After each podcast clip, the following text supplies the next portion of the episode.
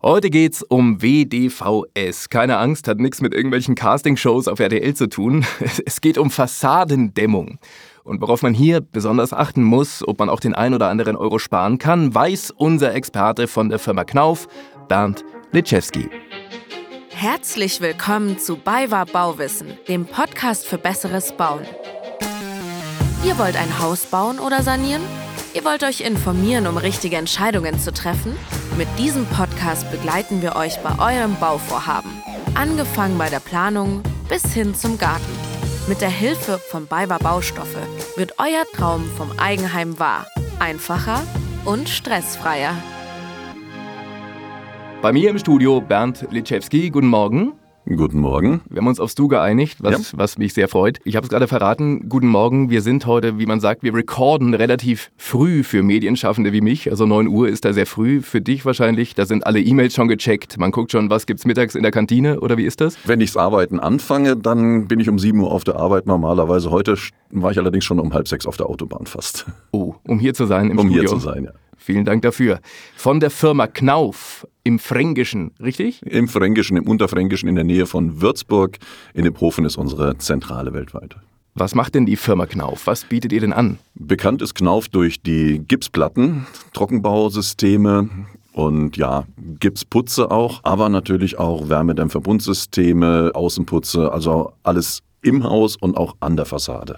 Und da kommen wir schon zum Thema, zum Thema Energie, was ja das Schlagwort überhaupt ist in der Gesellschaft, am Stammtisch, im Fernsehen, bei den Medien.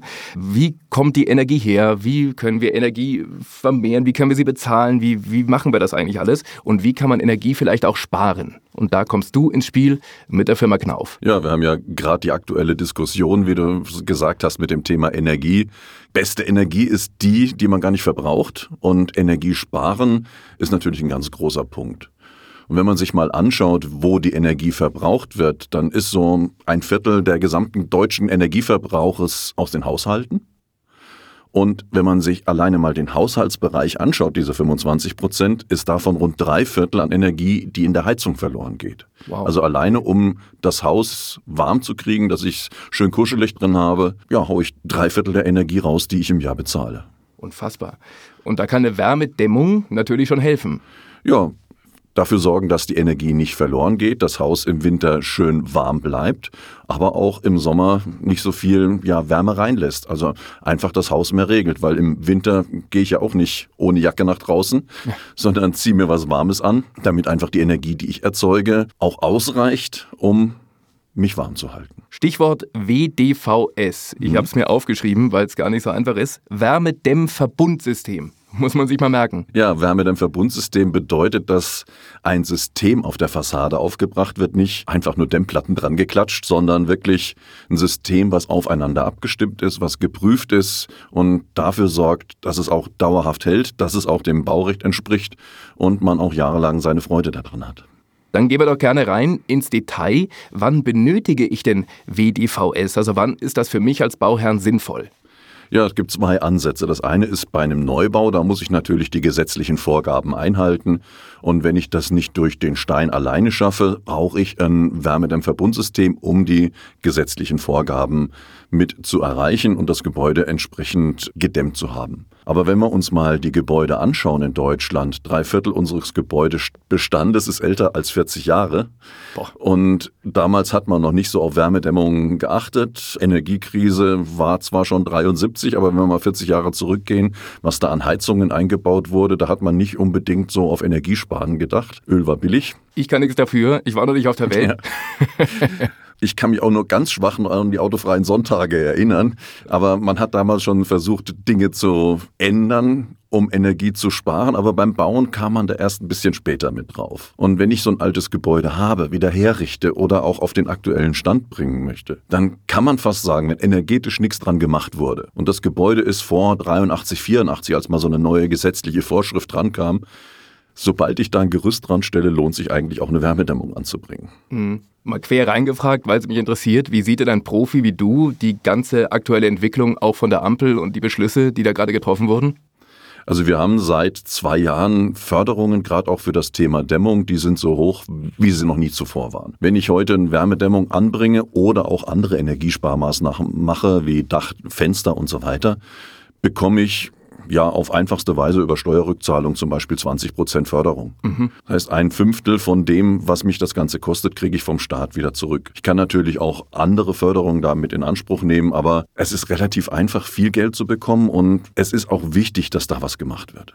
Gehen wir nochmal zurück zu WDVS. Also ich entscheide mich dafür, ich möchte das gerne bei mir anbringen. Mhm. Das zieht ja auch Folgeentscheidungen mit sich. Also Stichwort Fenster, Rollläden und so weiter, da ist ja einiges zu tun. Ja, da gehört schon auch eine gute Planung mit davor. Deswegen bin ich ein Freund auch bei größeren Objekten Fachmann mit dazu zu ziehen, ob das jetzt ein Energieberater ist oder über den Fachunternehmer weil es gibt so ein bisschen eine Reihenfolge, die man betrachten sollte. Nicht einfach Wärmedämmung nehmen mit hinmachen. Du hast schon mit erwähnt, Fenster ja. muss man betrachten. Es macht keinen Sinn, jetzt erst die Fassade zu machen und dann die Fenster auszutauschen, weil die zu alt sind.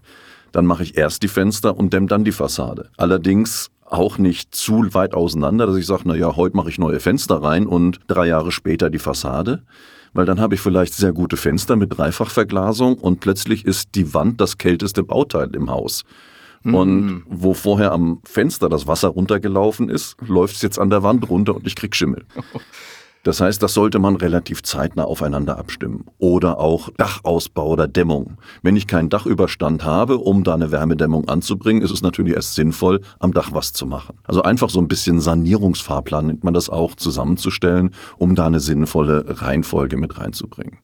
Aber da könnt ihr oder auch die BayWa natürlich helfen, ne? weil ich wäre jetzt der typische Bauherr, der dann immer genau in diese Fallen reinläuft. Deswegen ist da eine Beratung wichtig und wir als Knauf verkaufen unsere Material ja nicht direkt, sondern über Fachhändler wie die BayWa und die haben ja auch in ihren Ausstellungen Modelle, wo das Material erklärt wird. Die haben Fachberater, die da auch weiterhelfen können, können Energieberater vermitteln und dementsprechend ja in der Beratung unterstützen. Und was für Materialien gibt es da? Hast du gerade angesprochen? Ja, als Material, wenn ich mir so ein Wärmedämmverbundsystem anschaue, geht das los bei einem Kleber. Die Dämmplatten müssen ja irgendwo aufgeklebt werden.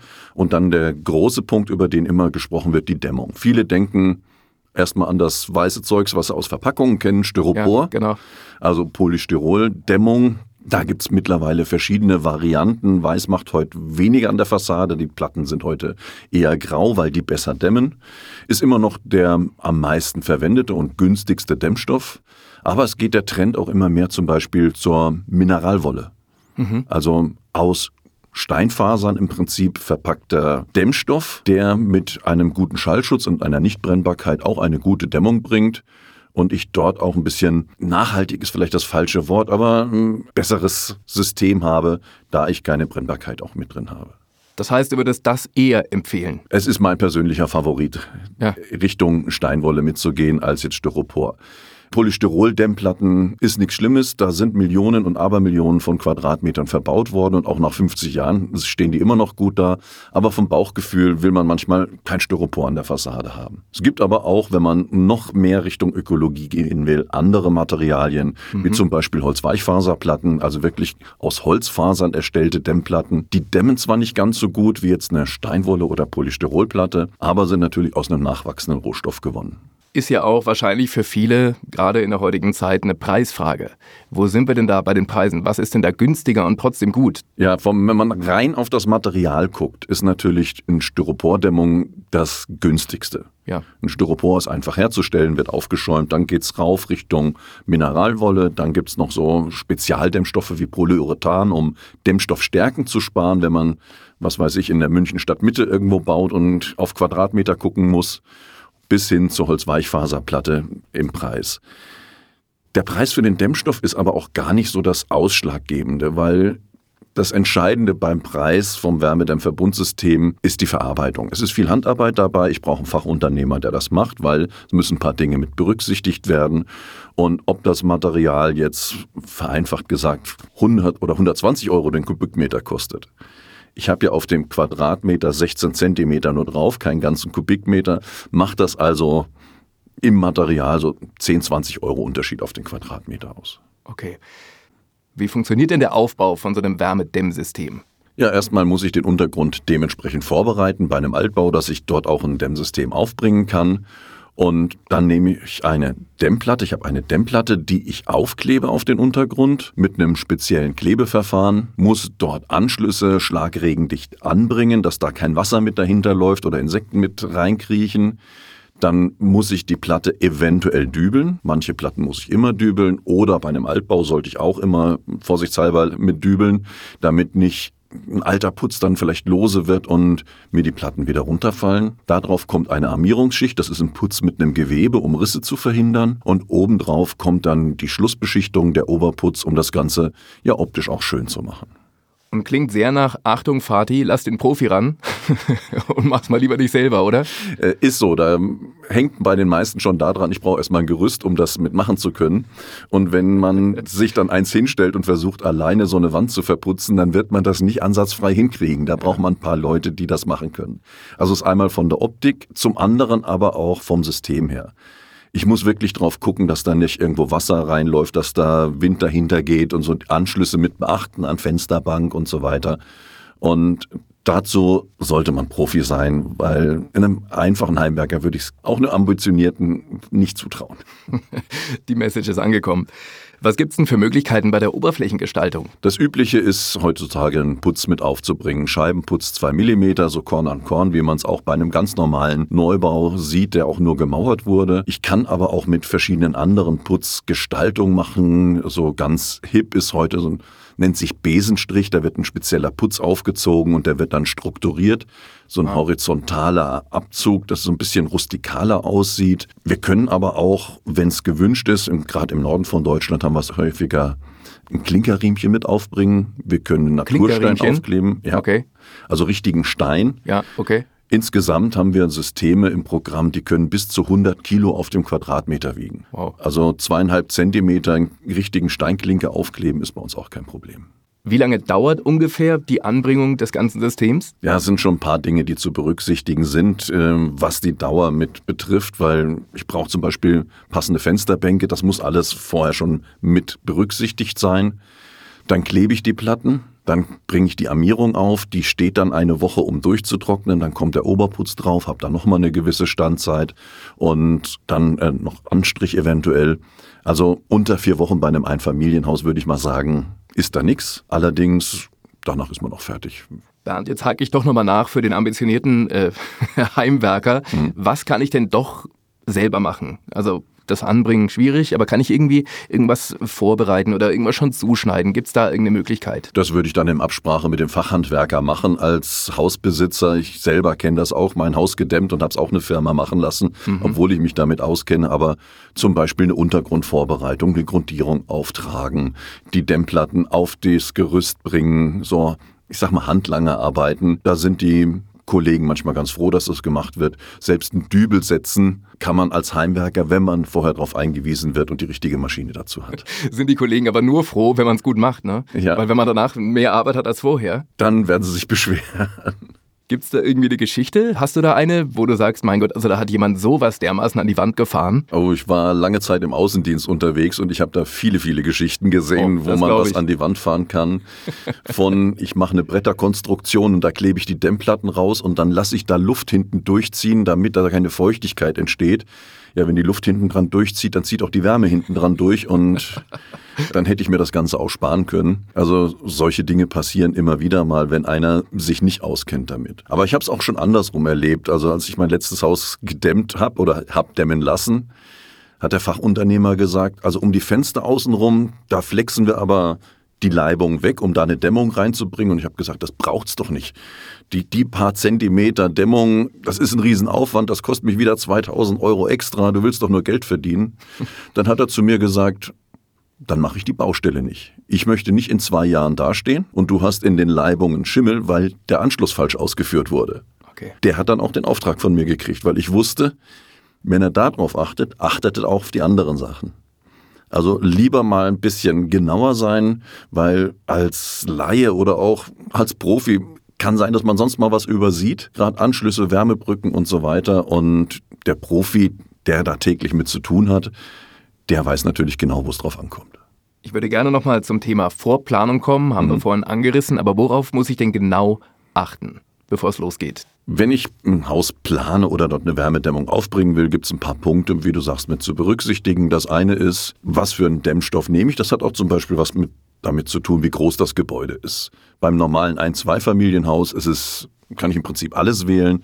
Bin ich bei einem größeren Gebäude, kann sein, dass ich zum Beispiel Brandschutzmaßnahmen berücksichtigen muss. Da sollte ich vielleicht schon mal einen Fachunternehmer oder einen Planer mitfragen. Dann sollte ich mir überlegen, wenn ich sowas plane, wo will ich zum Beispiel auch später mal was befestigen? Eine Markise, ein Türschild, eine Klingel, eine Steckdose, weil sowas hinterher mit einzubauen ist immer ein bisschen schwierig, aber wenn man es vorher weiß, dann kann man die richtigen Lösungen mit anbieten und mit einplanen. Also solche Anschlussdetails mit reinzubringen. Das ist immer genau das Schwierige eigentlich, ne? Wenn man sowas selber macht und, und, und selbst plant, an was man alles denken muss, da kann man verrückt werden.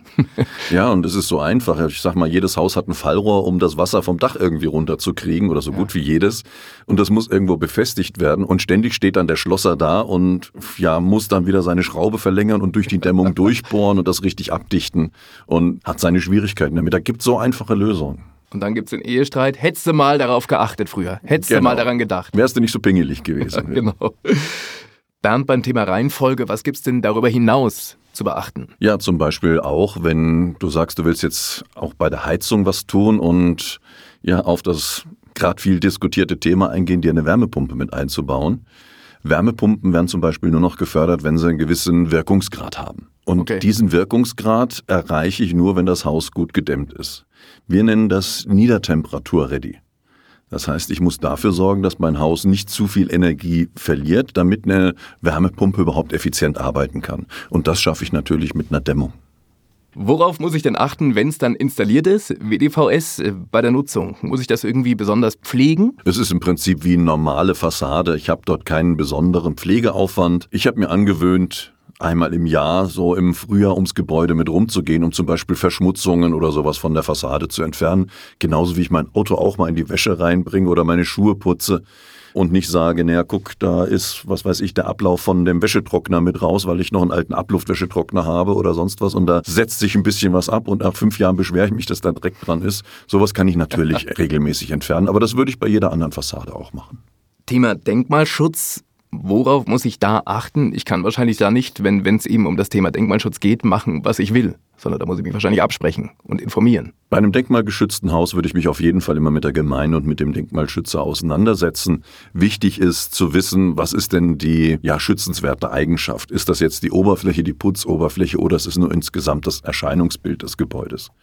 Wir haben immer wieder Gebäude, die aus Fachwerk sind oder Gründerzeit und man da nicht einfach ein Wärmedämmverbundsystem anbringen kann, gerade auch nach den heutigen Vorschriften, die ja sagen, du musst eine gewisse Dämmstärke mit aufbringen.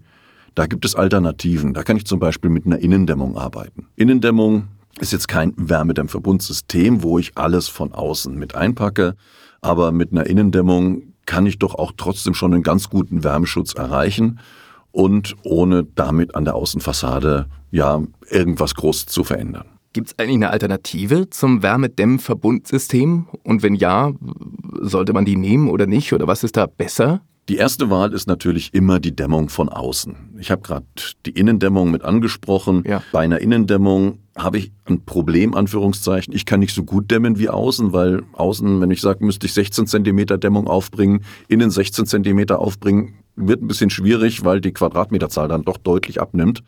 Da macht man meistens ein bisschen weniger und ich krieg Wärmebrücken nicht in den Griff, weil einbindende Wände, Decken, Fußböden, da geht immer noch Wärme verloren. Also Außendämmung ist das Beste.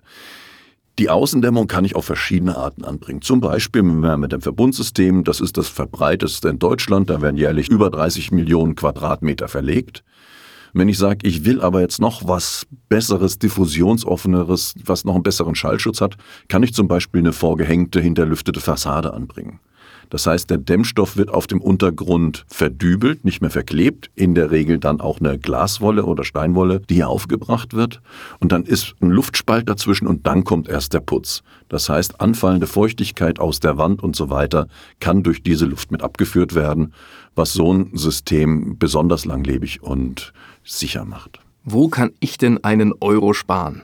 Weil wir sind gerade in einer Zeit, wo man es vielleicht nicht auf der Straße liegen hat, die Kohle, ne, das mhm. Geld. Mhm. Und das kostet ja alles immer wahnsinnig viel. Kann man auch beim WDVS oder überhaupt bei der Dämmung irgendwo auch mal gucken, dass man vielleicht weniger, mit weniger Geld durchkommt? Da möchte ich die Förder Möglichkeiten mit ansprechen, weil es gibt mittlerweile einige Möglichkeiten, wo ich mir Geld mit zurückholen kann, was so ein Wärmedämmverbundsystem kostet. Ich würde nicht am Material oder an dem Verarbeiter sparen. Das ist, ja, das bereue ich dann vielleicht in zehn Jahren, wenn dann gerade die mhm. Gewährleistung mit rum ist, sondern wirklich sagen, ich lasse es ordentlich ausführen, aber lass mich da vom Staat mit unterstützen. Es gibt drei Möglichkeiten der Förderung. Einmal der steuerlichen Förderung. Ganz kurz gesagt, einfaches Prinzip. Ich beauftrage einen Fachunternehmer, der macht mir eine Dämmung in einer gewissen Stärke, also muss einen gewissen Dämmwert einhalten. Und im Jahr darauf, beziehungsweise auch dann die nächsten zwei, kann ich die Kosten, die auf der Rechnung stehen, von der Steuer abziehen zu insgesamt dann 20 Prozent. Also ich kriege direkt 20 Prozent von dem, was ich an Steuern bezahlt habe, zurück. Die andere Möglichkeit ist die, wenn ich zum Beispiel keine Steuern zahle oder nicht genug, dass ich sagen kann, naja, es gibt eine andere Möglichkeit, zum Beispiel über die BAFA, die auch solche Einzelmaßnahmen fördert. Da kriege ich dann ja Geld auch wieder zurück, aber das muss ich über einen Energieberater beantragen. Wenn ich mich nicht auskenne, ist es dann immer sinnvoll, einen Energieberater mit dazu zu ziehen. Auch die BayWa kann zum Beispiel Energieberater vermitteln, die sich damit auskennen. Habe ich das Geld gar nicht und brauche einen Kredit und will zum Beispiel ein Gebäude komplett sanieren und sagen, ich will nicht nur an der Fassade was machen, sondern ich habe Häuschen von den Eltern, Großeltern geerbt und möchte das jetzt umbauen, dann macht es Sinn, das ganze Gebäude finanzieren zu lassen als Energieeffizienzhaus. Das geht dann über die KfW, Kreditanstalt für Wiederaufbau. Und dort gibt es dann ja, je nachdem, welches Effizienzhaus ich mache, wie viel Energie das hinterher verbraucht, auch 15, 20 Prozent. Und es gibt sogar noch Sanierungsboni. Zum Beispiel gibt es einen Bonus für ein sogenanntes Worst Performance Building. Mhm. Was klingt kompliziert. Was genau ist. ja, bitte, bitte erklär es mal. Das klingt kompliziert und das soll einfach heißen, von der Regierung gibt es nochmal extra 10 Prozent mehr Förderung für die schlechtest gedämmten Gebäude. Okay. Das heißt, entweder ist das Gebäude ein gewisses Alter, also vor 1954, oder mit dem Energieausweis, den heute neue Gebäude haben, kennt man vom Kühlschrank her diese mhm. Skala. Genau. Die endet bei H und wenn das Gebäude bei H steht, dann kriege ich auch nochmal diese 10% an Förderung obendrauf. Also es gibt so noch zusätzliche Förderzuschüsse, dass ich da auch mal locker 30, 35 Prozent Förderung rausholen kann. Findest du, die Förderung ist, äh, ist gut, so wie sie ist, oder müsste, müsste da eigentlich mehr kommen? Die Förderung ist sehr gut. Es ist bloß leider nicht immer ganz bekannt, was es da alles gibt. Deswegen der Anspruch an die Energieberater, mhm. die da mit reinzubeziehen. Und bei der staatlichen Förderung muss man halt immer ein bisschen gucken. Da gibt es zwei Knackpunkte ein bisschen mit dran. Das eine ist, das sind Fördertöpfe.